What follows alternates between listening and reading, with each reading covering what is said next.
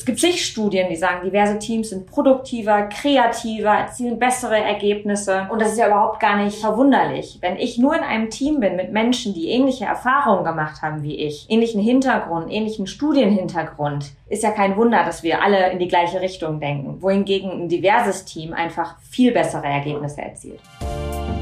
Hallo und herzlich willkommen zu Driving Change, dem Diversity Podcast. Ich bin Vicky Wagner, Gründerin und CEO von Beyond Gender Agenda und spreche mit meinen GästInnen darüber, was wir gemeinsam tun können, um die Themen Diversität, Chancengerechtigkeit und Inklusion auf die Agenda der deutschen Wirtschaft zu setzen. Meine heutige Gesprächspartnerin ist Hanna Zülke. Hanna ist Partnerin bei Roland Berger und beschäftigt sich dort mit den Themen Nachhaltigkeit und Einkauf. Zusätzlich engagiert sich Hanna im Beirat von Beyond Gender Agenda. Schön, dass du da bist, liebe Hanna.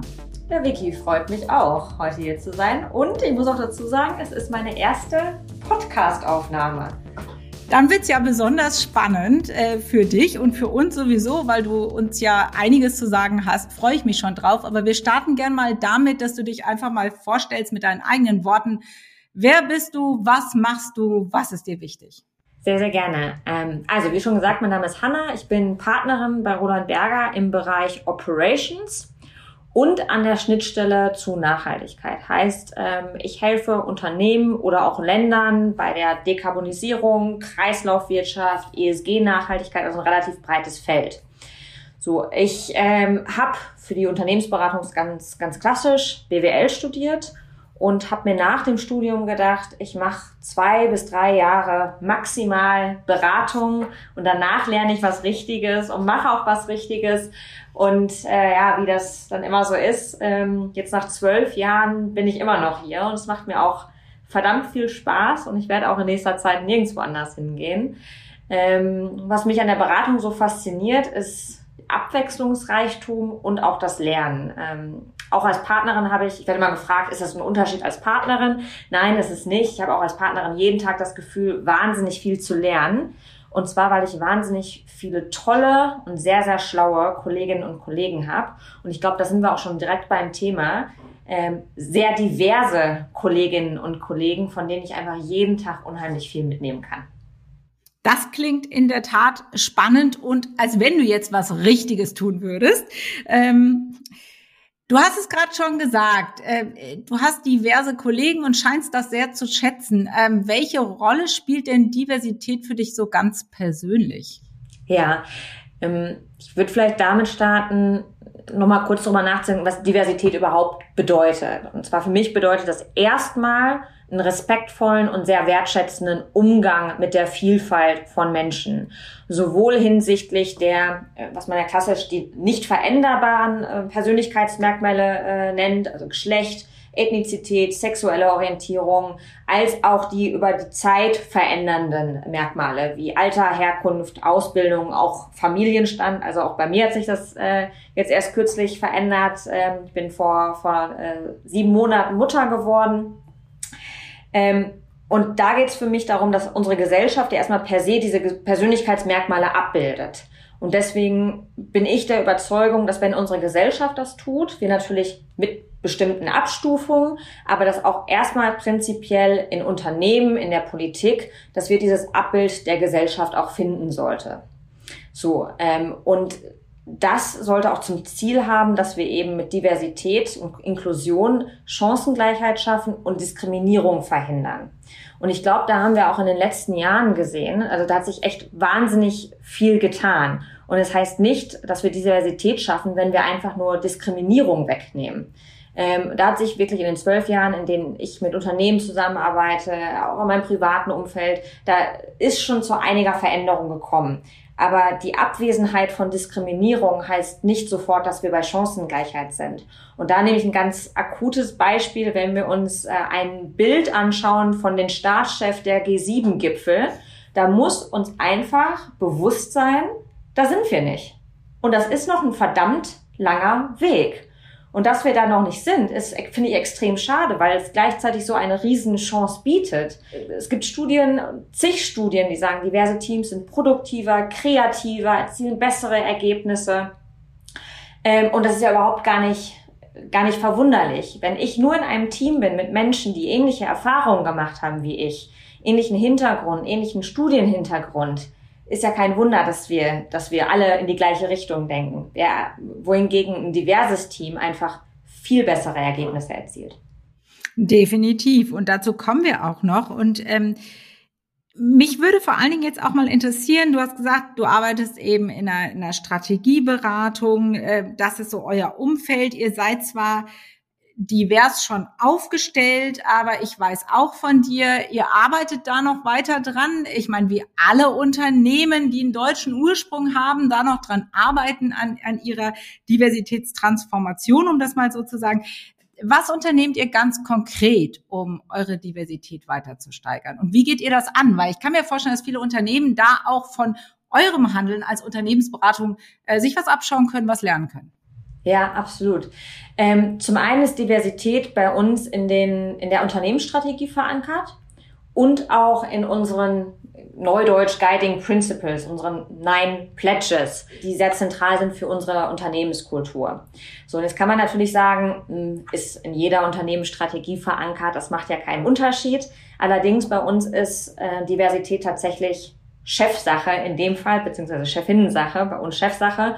Und wenn wir uns anschauen, was wir in den letzten Jahren geschafft haben im Bereich Diversität, dann ist das immens. Also wir haben in den letzten fünf Jahren einfach wahnsinnig viel angestoßen und auch Ergebnisse erzielt, um eben diversere Teams äh, hinzubekommen. Ähm, um mal ein paar Beispiele zu nennen, im Bereich Recruiting. Wir haben spezifische Veranstaltungen und Angebote, ähm, zum Beispiel Karrierechats für Frauen, ähm, bestimmte Recruiting-Angebote für Frauen. Wir haben jetzt ein EU Female Talent Program, äh, spezielles Recruiting-Angebot für LGBTQ+ und sprechen auch ganz, ganz gezielt Kandidatinnen und Kandidaten verschiedener kultureller und fachlicher Hintergründe an, weil wir eben glauben, dass das die beste, kreativste und nachhaltigste Lösung äh, ergibt, die wir unseren Kunden dann auch wieder an, äh, anbieten können. Ähm, für unser Unternehmen selber, beziehungsweise für, sobald man bei uns eingestiegen ist, fokussieren wir Diversität natürlich auch in der Bindung an, an Roland Berger Kultur- und Personalentwicklung. Wir haben einen Women's Day, einen Diversity Day, ähm, wir bieten Panel-Diskussionen an ähm, für Frauen, haben Netzwerke. Ähm, also alles, um sicherzustellen, dass man sich bei uns tatsächlich sehr, sehr wohlfühlt. Ich glaube, das ist die eine Seite der Medaille. Auf der anderen Seite, das machen wir jetzt als, als Roland Berger für uns selber. Gleichzeitig sind wir uns aber auch der Rolle bewusst, die wir in der Wirtschaft und in der Gesellschaft einnehmen.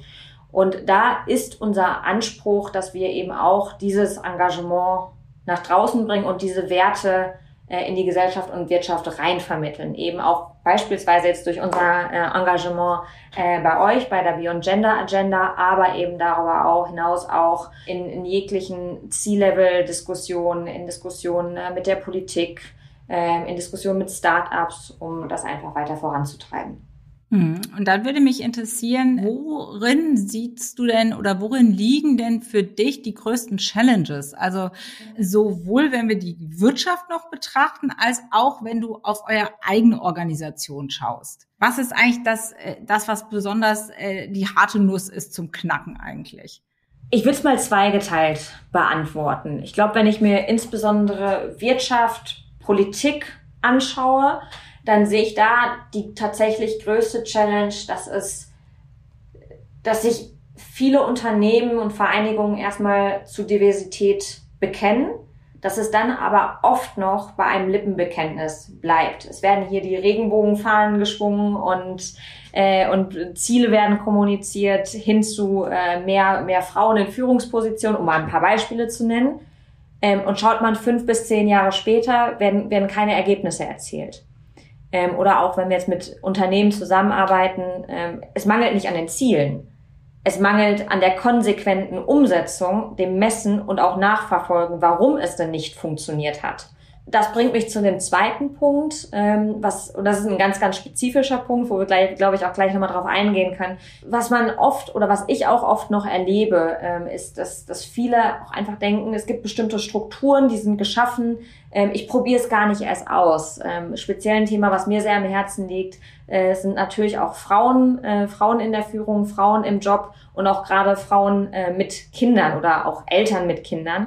Und da finde ich es schon noch eine Herausforderung, dass auch ganz oft noch die Wahrnehmung da ist, ich versuche es erst gar nicht, weil es wird eh nicht funktionieren. Ja, das ist also das, das finde ich dramatisch. Ähm, Zumal wir ja inzwischen auch gesetzliche Regulierungen haben ähm, für eine Frauenquote und das Thema sich davor drücken, es zu versuchen, äh, dürfte gar keins mehr sein. Ja, aber das sehe ich so wie du. Da, da hat Deutschland wirklich auch noch Aufhol- und Nachholbedarf. Und du hast eben ein, finde ich, sehr wichtiges Instrument genannt, nämlich das Messen und Nachhalten. Also du hast gesagt, das Commitment ist ganz schnell da, die Ziele folgen dann in der Regel auch, aber Messen und Nachhalten, das ist eben wichtig, damit man eben auch versteht, wenn es nicht geradlinig läuft, ja, wenn nicht sofort jede Maßnahme Erfolg bringt, woran liegt's denn eigentlich?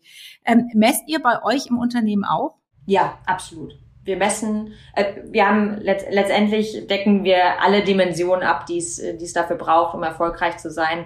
Von der Verankerung der Zuständigkeit auf Chefebene in Anführungszeichen bis hin zu Zielsetzung, Maßnahmen und eben auch ein ganz konkretes Nachhalten mhm. in sehr regelmäßigen Abständen.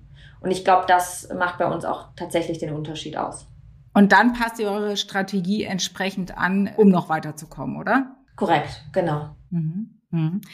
Und ähm, du hast mal erwähnt, dass es bei euch das äh, Projekt Empower und Be the Original You gibt. Was steckt denn dahinter? Ja, ähm, ich fange vielleicht immer mit Be the Original You an, ähm, das, denn das ist, glaube ich, genau das, was uns auch als Roland Berger auszeichnet. Be the Original You bedeutet für uns, dass man genau die Person sein soll, die man auch einfach ist. Also man einfach authentisch man selber sein kann. Und das bedeutet mit unterschiedlichen äh, Hintergründen, Stärken, Talenten und Persönlichkeiten. Und das ist diese Authentizität, die wir auch bei Kolleginnen und Kollegen suchen. Darauf ist auch unser Recruiting-Prozess ausgelegt. Ähm, beispielsweise ähm, haben wir da ein Persönlichkeitsinterview, wo wir wirklich nur schauen, ähm, zum einen passt diese Person zu unseren Werten, möchten wir diese Person anhand unseres Wertesystems als Kolleginnen und Kollege haben und auch, was bringt die Person Neues dazu? Was für neue Sichtweisen, Persönlichkeitsmerkmale äh, bringt die Person in unser Team rein?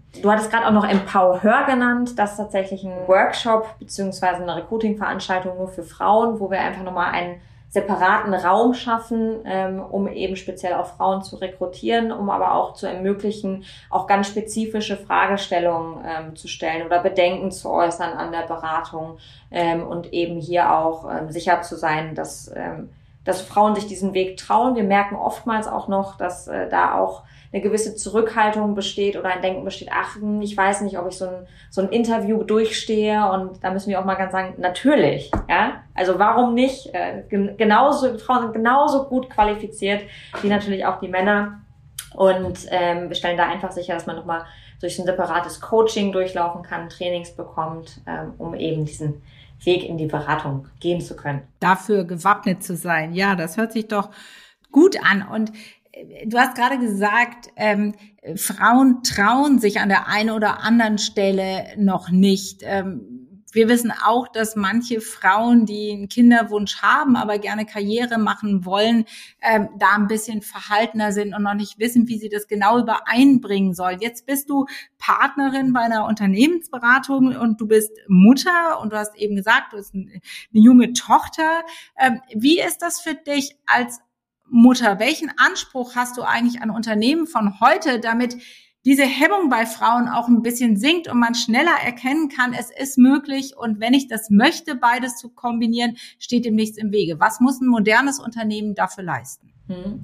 Also ich glaube, zum einen ähm, ist es natürlich erstmal so, dass ich als als Frau auch sehen muss, dass es gewisse Rollenmodelle gibt oder gewisse Personen gibt, die dieses, die das schon leben. Das macht es natürlich immer einfacher, als Pionier oder Pionierin zu sein in dieser Rolle. Ähm, das erste ist natürlich immer der, der etwas angenehmere Weg letztendlich.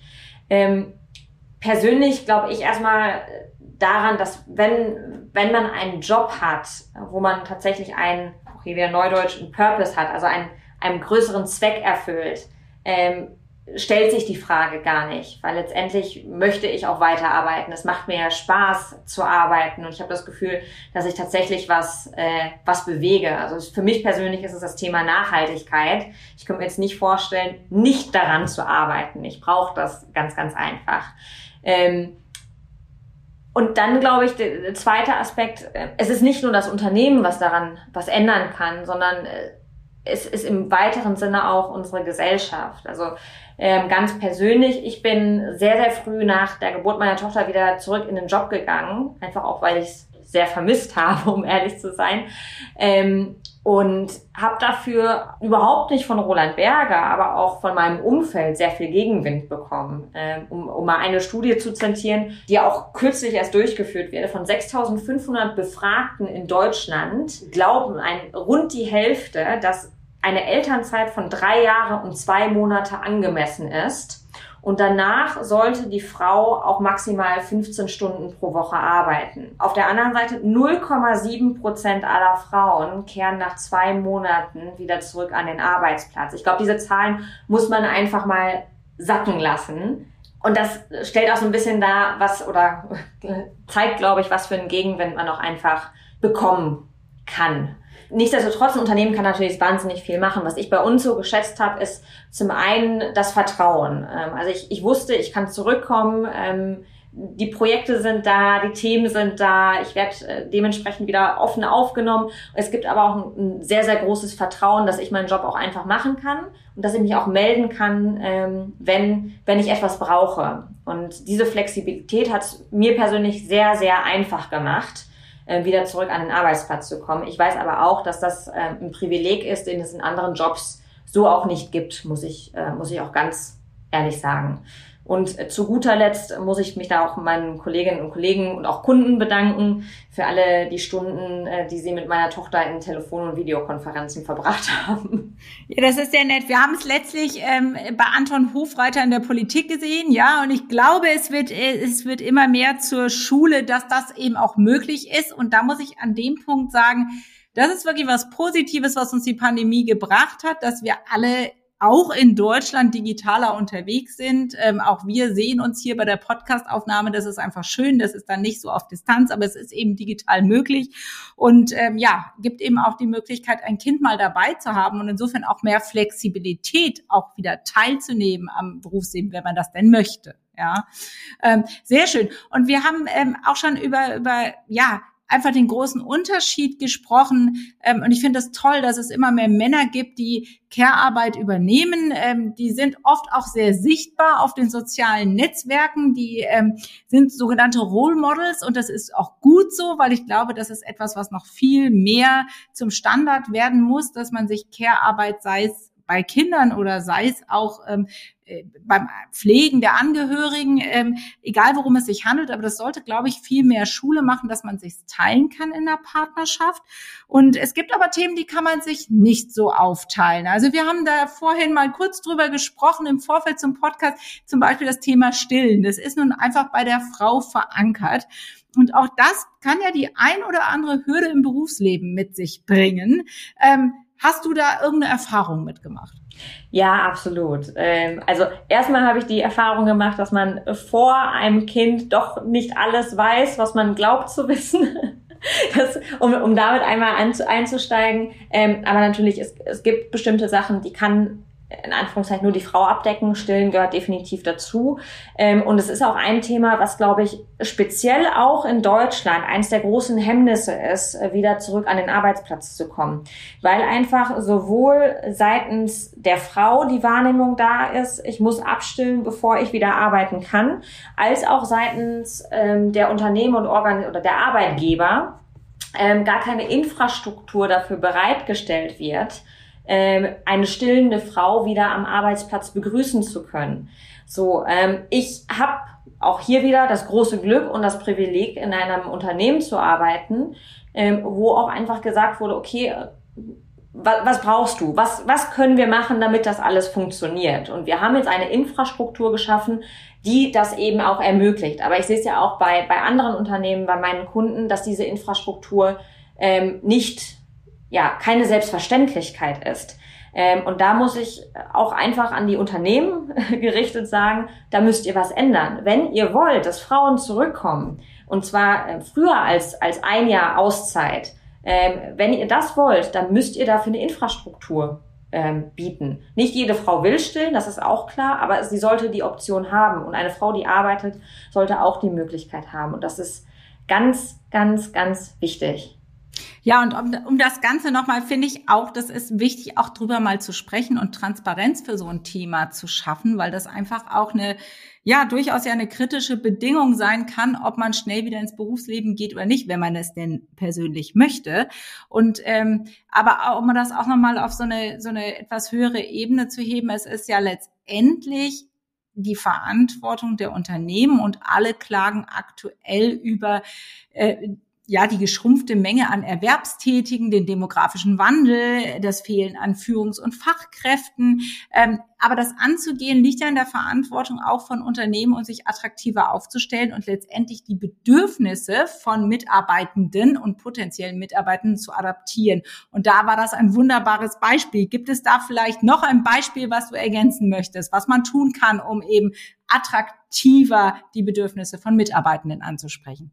Ja, vielleicht noch mal als Ergänzung ähm, zu dem Thema von gerade. Äh, ich glaube, dass es übrigens auch ein sehr spezifisches deutsches Problem ist, weil wenn ich mit meinen Kolleginnen und Kollegen spreche ähm, aus Frankreich, aus den USA, aus Skandinavien, ähm, A, war das für die überhaupt gar kein Thema, dass eine Frau zwei Monate nach der Geburt eines Kindes wieder arbeitet. Absolut normal. Und zweitens das Thema äh, Stillen am Arbeitsplatz. Äh, auch da wurde ich mit, mit Un Ungläubigkeit angekauft, weil auch das Thema äh, schon viel präsenter ist. Und da sind wir Deutschen einfach Schlusslicht. Muss ich ganz, ganz ehrlich sagen, da sind wir absolut Schlusslicht. Ja, absolut. Äh, so, und nicht, das, das nochmal, um das abzuschließen. Nicht nur darin, genau. Ähm, das ist in der Tat so, äh, ja, da sind wir offensichtlich noch in irgendeiner ja, Zeitenwende verhaftet in einer Art gefühlten Rollenbildern, äh, von denen wir uns nicht so ganz lösen können, was aber, glaube ich, wichtig ist, um als moderner Arbeitgeber auch heute am Markt wahrgenommen zu werden. Ja, absolut. Und das andere ähm, Thema, äh, ich, da will ich jetzt auch gar nicht zu tief drauf eingehen, weil es, glaube ich, in den Medien äh, genug diskutiert wird, ist Flexibilität eben auch am am Arbeitsplatz, ob es flexible Arbeitsstunden sind, ob es einfach mal zwischendurch die, die Zeit ist, die man sein Kind von der Kita abholen muss ähm, oder irgendwas möglich machen muss. Ähm, das soll, muss gegeben sein. Ja, wunderbar. Dann äh, freue ich mich mit diesem Appell an äh, letztendlich unsere Wirtschaft und unsere Unternehmen, die gerne als moderne ArbeitgeberInnen wahrgenommen werden möchten. Äh, damit möchte ich gerne schließen. Ich danke dir für die inspirierenden Insights, die du uns gegeben hast und danke dir für das schöne Gespräch, liebe Anna. Sehr, sehr gerne. Hat mich sehr gefreut, Vicky. Ich hoffe, euch hat diese Folge von Driving Change, dem Diversity Podcast, gefallen. Neue Folgen gibt's immer donnerstags. Und damit ihr keine Folge verpasst, abonniert uns gerne auf allen gängigen Podcast-Plattformen und folgt uns auf LinkedIn, Instagram und Twitter. Falls ihr Ideen habt, welche GästInnen ich einmal in unserem Podcast einladen soll, macht doch gerne einen Vorschlag. Ich freue mich darauf und immer über euer Feedback. Bis zum nächsten Mal, eure Vicky.